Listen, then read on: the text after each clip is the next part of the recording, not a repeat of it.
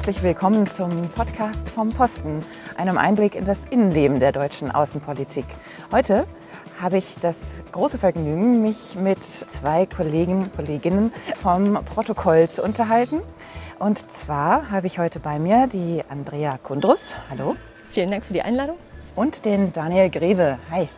Freut mich sehr, bei Ihnen zu sein. Wir sitzen im großen Lichthof des Auswärtigen Amtes. Ich habe mir zwei Leute eingeladen, deren Arbeit, glaube ich, durch Corona ganz besonders beeinträchtigt ist. Vielleicht stellt ihr euch einfach erstmal kurz selber vor und sagt, was eure Aufgabe hier im Auswärtigen Amt ist. Frau Kundros? Mhm, ja, also wie gesagt, mein Name Andrea ist Andrea Kundros. Ich bin seit 1993 beim Auswärtigen Amt, war auf verschiedenen Auslandsposten tätig, von Vilnius, äh, San Francisco, Montreal, Seoul, Santiago de Chile und bin eigentlich seit 2018 zum ersten Mal richtig im Inland tätig, was natürlich spannend ist und nach so langer Zeit im Ausland eigentlich wie ein erneuter Auslandsposten.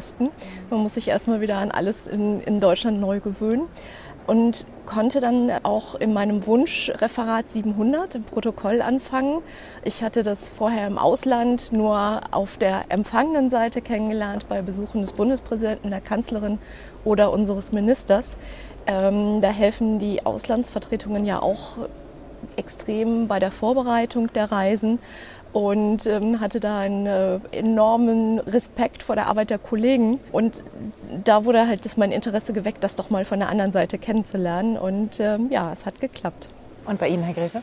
Mein Name ist Daniel Greve und ich bin seit zwei Jahren im Auswärtigen Amt und bin im Organisationsstab zur organisatorisch-protokollarischen Vorbereitung und Durchführung der deutschen EU-Ratspräsidentschaft, die in der zweiten Jahreshälfte 2020 äh, Deutschland innehatte und in einem Organisationsstab, der temporär im Protokoll aufgebaut ist, um verschiedene Vorsitze in verschiedenen internationalen Organisationen und Gremien durchzuführen. Genau, daher erst seit, seit einer relativ kurzen Zeit hier. Ja, und der Organisationsstab der EU-Ratspräsidentschaft war, glaube ich, ein Organisationsstab, der mit einer ziemlich anderen Prämisse gestartet ist, als dann die Arbeit sich wirklich dargestellt hat. Denn die EU-Ratspräsidentschaft die im Wechsel immer von einem EU-Staat an den anderen geht, hatte Deutschland ja jetzt seit Mitte des Jahres. Und das bedeutet normalerweise viele Sitzungen zu organisieren, viele Einladungen für all die anderen EU-Staaten, die jeweiligen Minister der jeweiligen Räte. Das hatten Sie auch so vor, richtig? Das hatten wir auch so vor, ganz genau. Tja, unsere Kernaufgaben waren es natürlich im, im, Vorhinein die Konzeption, Organisation der zentralen Veranstaltung der deutschen EU-Ratspräsidentschaft in Deutschland, die sogenannten informellen Treffen, die für den Geschäftsbereich des Auswärtigen Amtes in Wiesbaden und Berlin auch geplant waren. Eins dieser großen Treffen, der Rat für Auswärtige Beziehungen, das sogenannte Gymnich-Treffen, das konnten wir auch durchführen tatsächlich. Unter strengsten Hygienemaßnahmen war es eines der ersten Treffen, die nach dem Shutdown im Frühjahr wieder stattfinden mhm. konnten. Ende August war das wo wir dann tatsächlich auch alle EU-Außenministerinnen und Außenminister in Berlin unter den besonderen Gegebenheiten begrüßen durften. Mhm. Das erfordert natürlich strenge Hygienekonzepte, das erfordert verkleinerte Delegationen, das erfordert wenig Bewegung im Tagungsprogramm. Viele der, der Aspekte gerade dieser informellen Besuche, die was, was verschiedene ähm, ja, Rahmenprogrammspunkte angeht, die mussten wir durchaus verknappen und so hat es etwas anders stattgefunden. Aber wir waren sehr froh, dass physische Treffen haben stattfinden können, aber haben natürlich sehr, sehr viele der ja, vielen hundert Veranstaltungen, die es tatsächlich in solch einer Ratspräsidentschaft gibt, wurden in den virtuellen, in den digitalen Raum verlegt. Wann haben Sie denn verstanden, dass das alles, was Sie ja wahrscheinlich schon lange auch im Voraus geplant hatten, jetzt anders laufen muss? Und was haben Sie dann gemacht?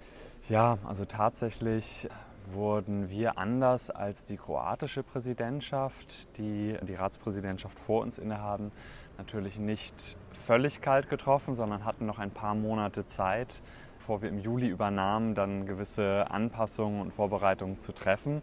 Haben natürlich bis zuletzt versucht, beide Optionen möglich zu machen. Mhm. Also sowohl die virtuelle Vorbereitung mit Einrichtung von Studiokapazitäten, um eben auch virtuelle Treffen in einem, in einem angemessenen, auch protokollarischen Rahmen vorzubereiten, um eben all diese diese technischen Hiccups, so würde ich es mal nennen, die natürlich auch uns allen, glaube ich, sehr, sehr bewusst sind, die, die auszuräumen und ja, auch eine Art protokollarische digitale Formsprache zu entwickeln, die eben auch Entscheidungsprozesse gut möglich macht. Denn, denn das Ziel bei physischen Treffen ist natürlich eine gute Gesprächsatmosphäre, mhm. Kompromisse schließen, ein, ein politisches Aufeinander zubewegen zu ermöglichen. Und viele dieser, dieser sehr, sehr positiven Aspekte fallen natürlich im virtuellen Raum weg. Und mhm. da mussten wir uns natürlich einige Gedanken machen, um das herzustellen. Äh, gleich würde ich gerne noch mal auf das dann doch physische Treffen, Gimnich-Treffen zu sprechen kommen, wollte aber vorher noch mal fragen, Frau Kundros, Sie sind ja jetzt doch schon eine Weile im Protokoll und das, was Herr Gräfe gerade erwähnte, nämlich die Besonderheit bei persönlichen Treffen, die Wichtigkeit dann eines, eines positiven Gesprächsklimas. Das ist ja, glaube ich, das, was das Protokoll ausmacht. Können Sie Absolut. mal so ein bisschen schildern, wenn unter normalen Begebenheiten mhm. eine, sagen wir, ein Besuch sich ankündigt hier in Deutschland von einem Staatsoberhaupt oder einem Außenminister, was dann bei Ihnen passiert in Ihrem Bereich? Ja, also äh, zunächst nehmen wir Kontakt zu der entsprechenden Botschaft auf, um die Rahmenpunkte des Besuchs zu erfragen, also Ankunft, Ankunft, Abflug? Gibt es schon konkrete Vorstellungen zum Programmablauf? Wie groß ist die Delegation? Wie lange bleibt der Gast? Und dann wird diese ganze Maschinerie in Gang gesetzt mit einer sogenannten Besuchsankündigung. Die geht an alle beteiligten Stellen raus, an den Flughafen, an die Polizei, an die Verkehrspolizei, ans BKA. Also da ist ein riesen Empfängerkreis, äh, der diese E-Mail erhält. Dann kommen die ganzen Rückmeldungen bei mir an. Zum Beispiel vom BKA gibt es eine Sicherheitseinstufung vom Flughafen. Welche Maschine wird genutzt? Wie groß ist der? Kommt der Gast zivil oder militärisch an? Heißt, an welchem Teil des Flughafens wird er landen? Wie kommt ähm, man denn militärisch an? Äh, militärisch kommt man mit einer Sondermaschine an, also mit, einer, mit einem Fluggerät, ah. was nur speziell für diesen Gast und seine Delegation also benutzt so die Air Force One wäre Zum Beispiel, das klassische Beispiel, was jeder aus dem Fernsehen kennt. Und diese Gäste, die mit äh, Sondermaschine ankamen, die haben wir ja bis jetzt in Tegel an unserem äh, militärischen Teil in Empfang genommen, jetzt am neuen äh, Teil am BER. Und ähm, da sitzen auch Kollegen des Protokolls aus dem Referat 704, die für den ganzen dortigen Ablauf zuständig sind und sich mit den Kollegen des BMVG in Verbindung setzen und dann dort alles hinter den Kulissen regeln, mhm. was die Abwicklung und Abfertigung des Flugzeugs betrifft. Die Verkehrspolizei hat auch einen ganz entscheidenden Teil zum Gelingen äh, des Programms beizutragen. Mit denen stimmen wir zum Beispiel die Fahrzeiten zwischen einzelnen Programmpunkten ab. Die müssen genau getimt sein. Zum Beispiel, das ist immer bei uns so die Königsklasse Termine bei der Bundeskanzlerin. Da kommt es extremst auf pünktlichstes Erscheinen an. Und da versuchen wir immer eine sogenannte Punktlandung hinzulegen. Heißt, wir versuchen exakt die im Programm abgedruckte Zeit zu erreichen. Das äh, hat dann zur Folge, dass wir mit dem Büro der Kanzlerin in telefonischen Kontakt stehen und sagen, okay, wir sind jetzt am Flughafen, wir sind abfahrbereit. Wie sieht es bei euch aus? Können wir los? Dann rufen wir fünf Minuten vorher nochmal an und sagen, wir sind jetzt da und da. Das, heißt, das Fahrtempo wird da. dann auch entsprechend das wird angepasst. Wenn das die wird entsprechend sagt, noch zwei Minuten, dann fährt ja. man halt an der nächsten Ampel etwas langsamer wieder los. Richtig. Entweder heißt es dann beschleunigen oder verzögern. Hat dann häufig auch zur Folge, dass wir leider die Autofahrer in Berlin ein wenig ja, ärgern müssen. Es tut uns natürlich immer besonders leid und wir versuchen da auch immer irgendwie Rücksicht zu nehmen, soweit mhm. es geht, indem wir die Zeitfenster so kurz halten wie möglich. Manchmal hat es aber zur Folge, wenn, wenn sich Ankünfte verzögern, dass es dann doch länger ist, als wir eigentlich beabsichtigen. Genau. Was ja sicherlich auch immer eine Sicherheitsfrage ist, weil man ja diese Gäste auch nicht irgendwo einer Gefahr aussetzen kann, indem sie im Verkehr stecken. Ne? Genau, genau. Ja, da spielt das BKA dann wieder rein, die vorher die Sicherheitseinstufung festlegen und sich da dann auch die Maßnahmen richten, welche dann für den jeweiligen Gast ergriffen werden müssen. Ja, also eine wirkliche Präzisionsarbeit, die Sie da leisten in ganz vielen Fällen. Ähm, das war jetzt wahrscheinlich für das Gimlich-Treffen nochmal eine Stufe härter, weil es war Präzision plus Hygiene. Wie lief das Ganze denn ab und wann konnten Sie überhaupt mit der physischen Planung auch beginnen, weil ja doch auch dann irgendwo immer lange unklar war, wie sind denn jetzt die Entwicklungen in der Corona-Pandemie? Ist es überhaupt verantwortbar, sich wieder zu sehen? Und ähm, ja, wie haben Sie das dann hingekriegt? Absolut. Also bis zuletzt wurde natürlich die aktuelle Entwicklung in der Corona-Pandemie analysiert und ich würde mal sagen, so zwei Wochen vorher stand dann fest, dass der Trend ähm, so aussieht, dass man das Treffen durchführen kann und auch guten Gewissens mit einem gut abgestimmten Hygienekonzept mit unseren entsprechenden Referaten hier im Haus, dem Gesundheitsschutz und unserer Haustechnik. Und dann war es natürlich daran, die entsprechenden Maßnahmen konsequent umzusetzen. Und das heißt natürlich von der, von der Fahrzeugbelegung, die wir reduzieren mussten, Hygienehinweise, Vereinzelung der Delegation nach Ankunft, auch das, dass man nachvollziehen kann, wo welche Personen sich, sich aufhalten und natürlich den entsprechenden Abstand einhalten, war das natürlich eine, eine neue Herausforderung und eine, ähm, die alle Gewerke, also sowohl das, das BKA betraf, als auch uns eben im Auswärtigen Amt und auch das ein oder andere Fahrzeug, was es dann mehr brauchte, um eben mhm. Hygieneabstände auch innerhalb der Fahrten einzuhalten. Und andersrum hatten wir deutlich kleinere Delegationen. Also sonst gibt es durchaus Anreisen, dass die Ministerinnen und Minister mit, mit vier bis sechs Personen anreisen und da war es eben auf einen äh, weiteren Begleiter und Sicherheitsprotokoll reduziert. Da gab es wahrscheinlich lange Diskussionen in den jeweiligen Ministerien, wer denn jetzt äh, mitfahren soll. Ja, die hatten wir uns aber auch schlimmer vorgestellt, die Diskussion okay. oder intensiver. Also äh, man hat bei allen gemerkt, man ist sehr, sehr dankbar, sich zu treffen mhm. und alle sind auch unglaublich ähm, bereit, diese Maßnahmen anzuerkennen.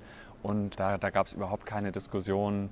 Da gab es ein sehr, sehr großes Verständnis von allen EU-27-Mitgliedstaaten.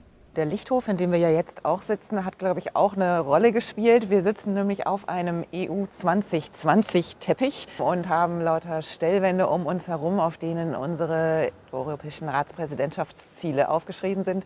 Was hat hier stattgefunden und wie haben Sie sich im Haus verteilt? Hier wurden die Außenministerinnen und Außenminister begrüßt. Mhm. Und tatsächlich hat der Organisationsstab auch noch weitere Aufgaben, nämlich nicht nur die Durchführung der, der informellen Treffen, sondern auch die Abstimmung der europäischen Institutionen, insbesondere dem Ratssekretariat in Brüssel, die sozusagen eine, eine übergeordnete Organisationshilfe darstellen im Durchführen solch einer Ratspräsidentschaft, die Abstimmung innerhalb der Bundesregierung zwischen allen Ministerien, die entsprechend auch ihre Ratsformation in Brüssel haben. Und auch innerhalb der Bundesregierung war das ein, ein toller Prozess, sich auf Rahmenparameter, so will ich es mal nennen, für die Durchführung zu einigen. Darunter auch Nachhaltigkeit zum Beispiel und auch ein Thema, wir sitzen auf Möbeln hergestellt von jungen deutschen Architekturdesignerinnen und Designern, auch Ausstattung der Ratsgebäude innerhalb der Präsidentschaftsflächen. Und da haben wir versucht, junge deutsche Möbeldesignerinnen und Designer zu gewinnen, mhm. die auch Nachhaltigkeit im Bereich Möbelbau adressieren. Also ein Thema war immer, immer Nachhaltigkeit auch bei, bei der Durchführung aller Gipfel, Catering, Kompensation von Flugemissionen und ähm, ja, weiteren Themen. Und das haben wir eben versucht, auch in solche Bereiche wie Ausstattung und Realien, die in Verwendung kommen im Rahmen solch einer Ratspräsidentschaft. Unter anderem auch ein Verzicht auf Giveaways.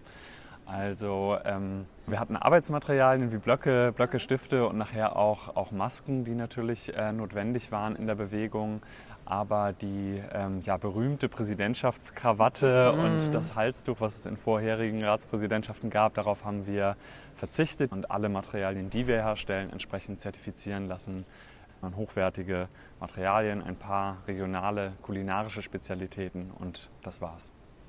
Dann kann man ja wirklich wahrscheinlich behaupten, es war auch in Flugemissionen wahrscheinlich die beste ähm, von der Bilanz her Ratspräsidentschaft, die jemand hatte, weil Fliegen war ja ansonsten recht schwierig, das Hin- und Herreisen. Hat denn in Brüssel ein bisschen was noch auch physisch stattfinden können? Oder? Ja, in Brüssel hat natürlich einiges stattgefunden. Also die Treffen des Europäischen Rates haben weiter physisch stattgefunden. Auch die Außenministerinnen und Außenminister haben sich häufig getroffen. Natürlich deutlich weniger als, als bei der Ratspräsidentschaft, die wir, die wir noch im Jahr 2019 geplant hatten. Und äh, die Planungen gehen natürlich weit zurück. Ich habe nochmal in den Organisationserlass geschaut, der ist 2017 entstanden für eben die verschiedenen Vorsitze und da sind die Planungen natürlich in eine ganz andere Richtung gegangen. Hm.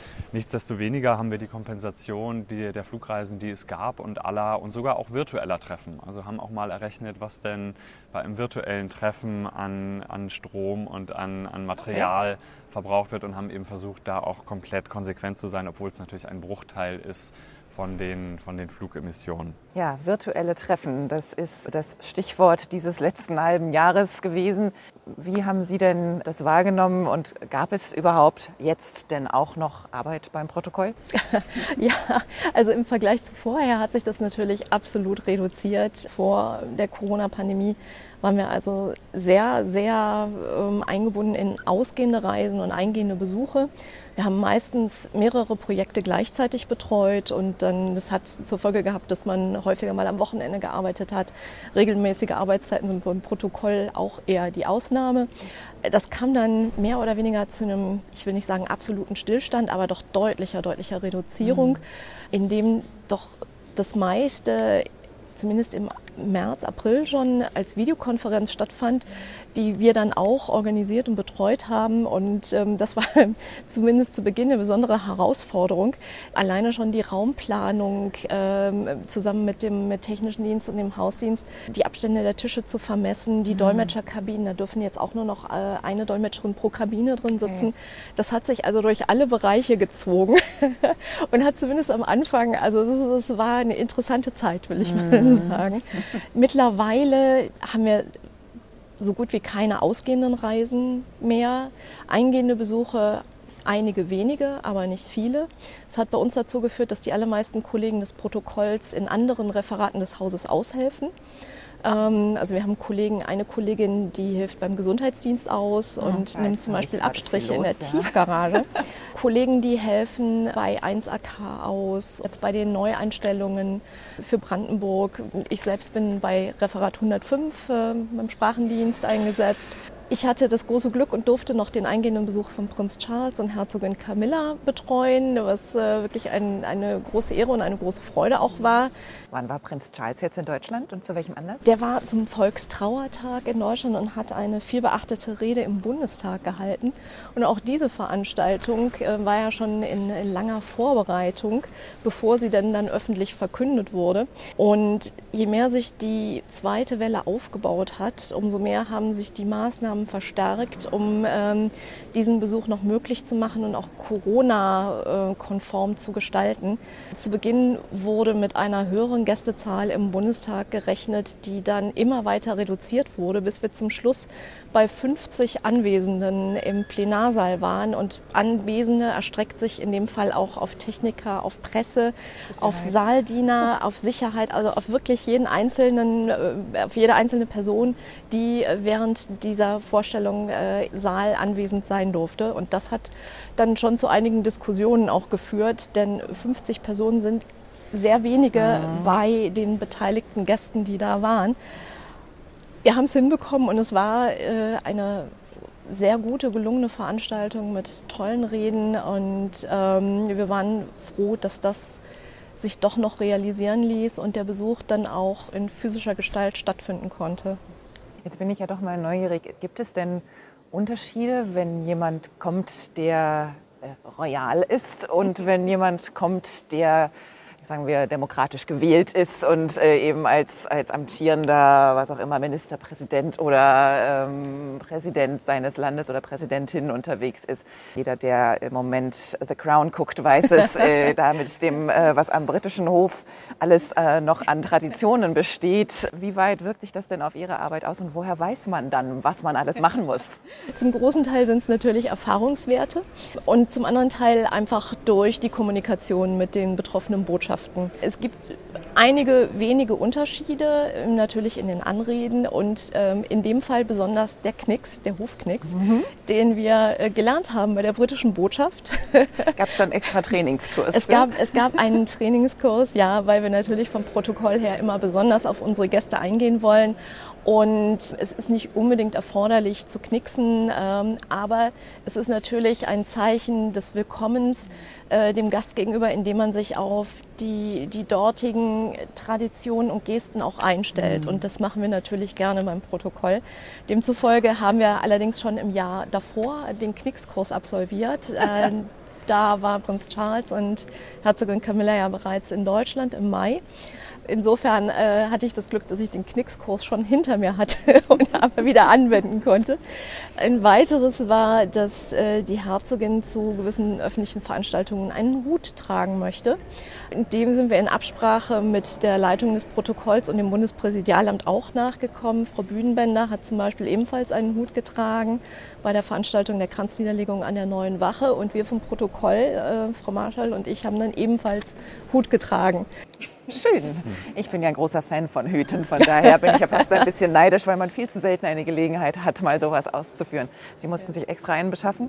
Den hatte ich ebenfalls schon vorher, weil wir mit dem Bundespräsidenten 2018 zur Kranzniederlegung am Cenotaph im November in London waren, was auch eine hervorragende Veranstaltung war und uns äh, gezeigt hat, wie hervorragend organisiert das britische Protokoll ist. Da ging nämlich alles im Sekundentakt. Mhm.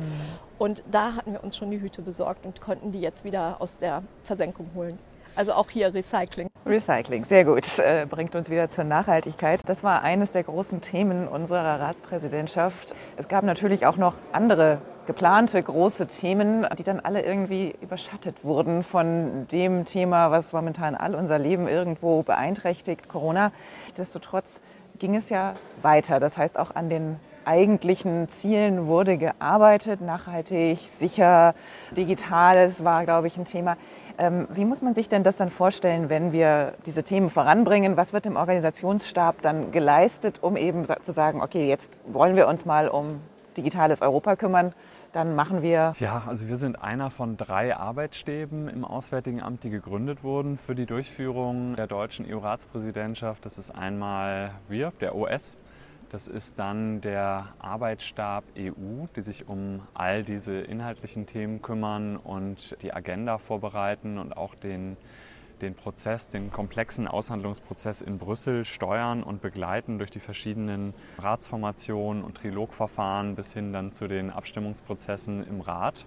Und das ist der, der Arbeitsstab Kultur und Kommunikation, die sich um das Kulturprogramm kümmern und um die Kommunikation, dass eben auch all die Themen, für die sich Deutschland innerhalb der Ratspräsidentschaft eingesetzt hat, sichtbar werden. Also sowohl der kulturelle Teil, ein, ein großes Projekt ähm, unter dem isländisch-dänischen Künstler Olafur Eliasson, der sogenannte Earth Speaker, der entwickelt wurde, und ähm, natürlich die Internetpräsenz mit dem digitalen Kalender, wo all die Veranstaltungen, die dann ja auch virtuell stattfanden, ähm, eben, eben aufgeführt wurden.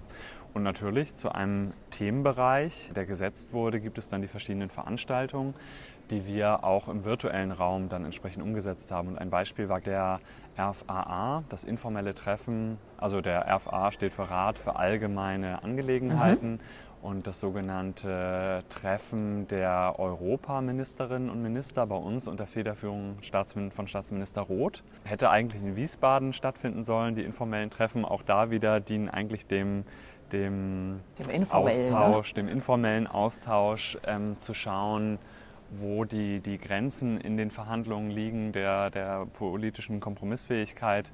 Das haben wir aber eben versucht, auch so gut wie möglich virtuell abbilden zu können, haben vorher den sogenannten Delegationspin versendet, haben regionale Spezialitäten versendet, haben versuchen auch ein virtuelles Familienfoto zu schaffen. Also das, was ich anfangs sagte, wie können wir eine gute, angenehme Atmosphäre schaffen, die nicht geprägt ist von technischen Ausfällen und Stumm- und Aktivschaltung und all diesen Bereichen, mit denen man sich eben sehr intensiv auseinandersetzen musste, sondern wirklich einem einer guten Vorbereitung, verschiedenen technischen Tests vorab mit den Protokollabteilungen der, der Staaten und dann eben auch ein, ein ähm, ja, Bild und, und verschiedene Mechanismen, die man einbinden kann. Staatsminister Roth hatte junge Europäerinnen und Europäer eingeladen, mit beizutragen, sich über Zukunftsvorstellungen und Visionen einer, einer europäischen Gemeinschaft der Zukunft auseinanderzusetzen. Und das wurde eben auch dann mit eingebracht. Also wie kann man versuchen, relevante Inhalte auch in diesen virtuellen Raum zu bringen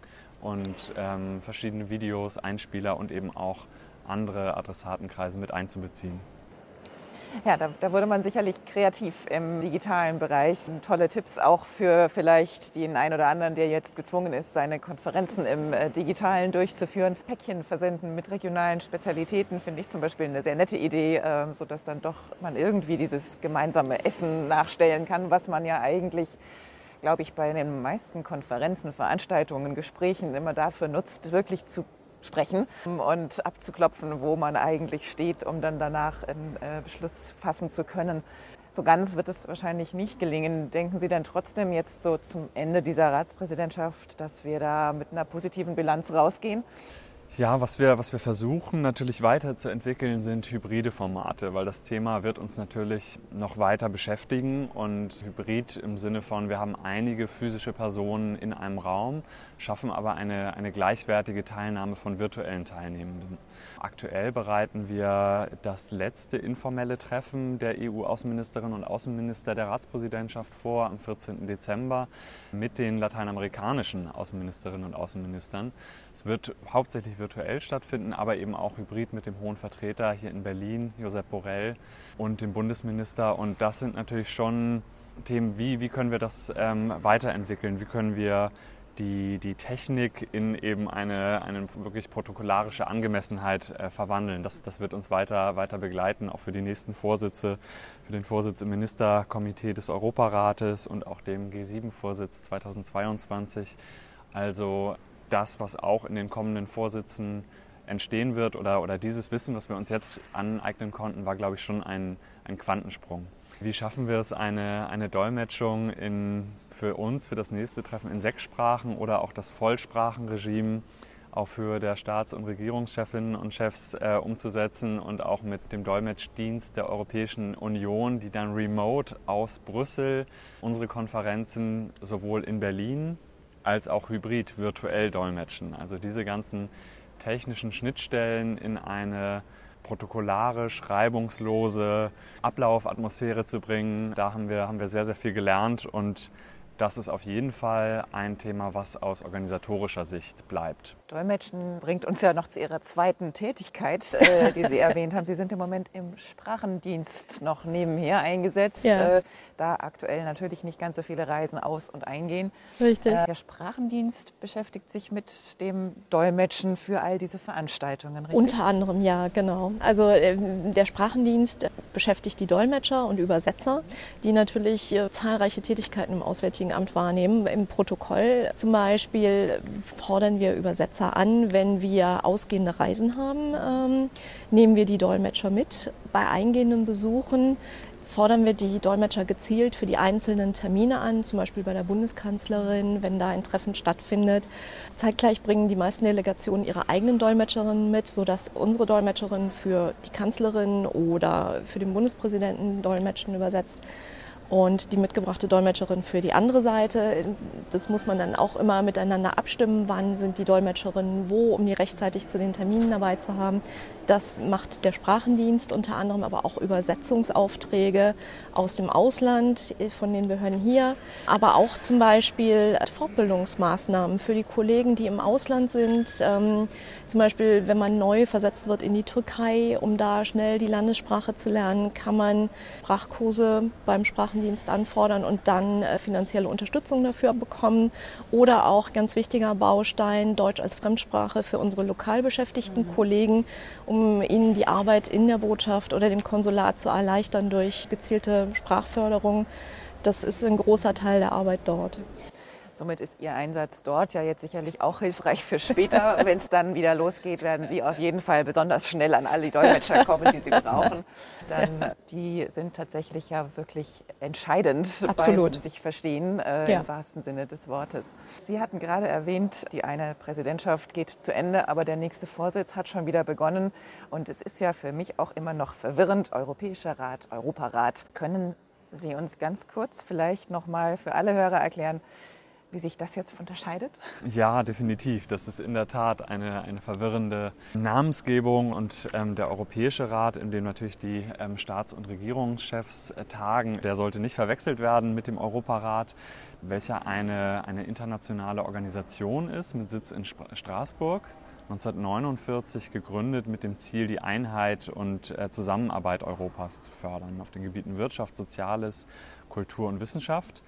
Und somit ist da kein Organ der Europäischen Union, sondern eine internationale Organisation von 47 europäischen Staaten und gliedert sich eben in das Ministerkomitee, wo die Außenministerinnen und Außenminister tagen, wo wir aktuell den Vorsitz innehaben, wo wir auch ein großes Treffen im Mai organisieren werden. Ähm, dann in die Parlamentarische Versammlung, den Generalsekretär und den Kongress der Gemeinden und Regionen auch die Europäische Menschenrechtskonvention, die Europäische Sozialcharta ähm, sind zum Beispiel Themen, die, die damit assoziiert werden können. Und der Europäische Gerichtshof ist, denke ich, vielen ein Begriff, der ebenfalls ja, im Europarat sich befindet. Ah, vielen Dank.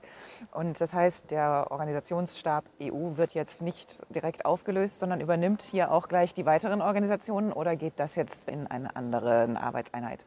Ähm, nee, das werden wir weiter, weiter machen. Also wir sind tatsächlich gegründet worden, der, der OS, für drei Vorsitze. Das ist eben die deutsche EU-Ratspräsidentschaft, dann Vorsitz Ministerkomitee im Europarat und dann 2022 kommt noch der nächste G7-Vorsitz von Deutschland.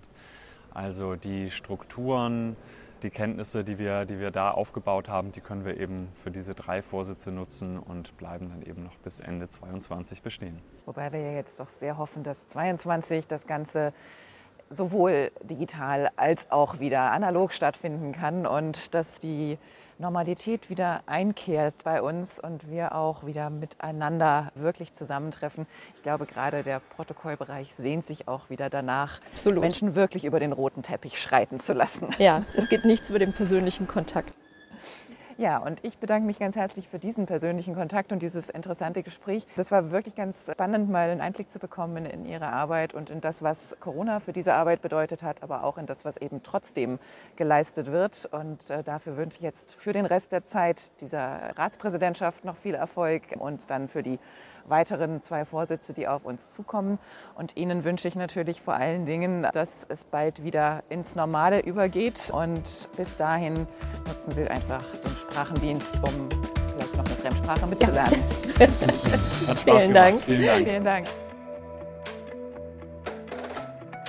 Das war wieder eine Folge vom Podcast vom Posten. Diesmal mit Andrea Kundrus aus der Protokollabteilung und Daniel Griefe, vom Organisationsstab EU. Vielen Dank, dass ihr euch auch heute wieder reingeschaltet habt und zugehört habt, wie sich Protokollarbeit in Zeiten von Corona darstellt. Noch immer verwirrt mit Europarat und Europäischem Rat? Dann schaut doch mal auf unsere Website. Unter anderem findet ihr auf www.diplo.de slash podcast einen Podcast, der sich genau mit dieser Frage beschäftigt. Aber auch alle unsere anderen Podcasts sind dort zu finden und ihr könnt uns auch gerne sagen, zu welchem Thema ihr gerne mal einen Podcast hören würdet und wie euch der heutige gefallen hat. Über euer Feedback freue ich mich sehr unter podcast.deeplo.de. Mein Name ist Rebecca Kaschens und ich freue mich schon auf euch beim nächsten Mal. Bis dahin, ciao!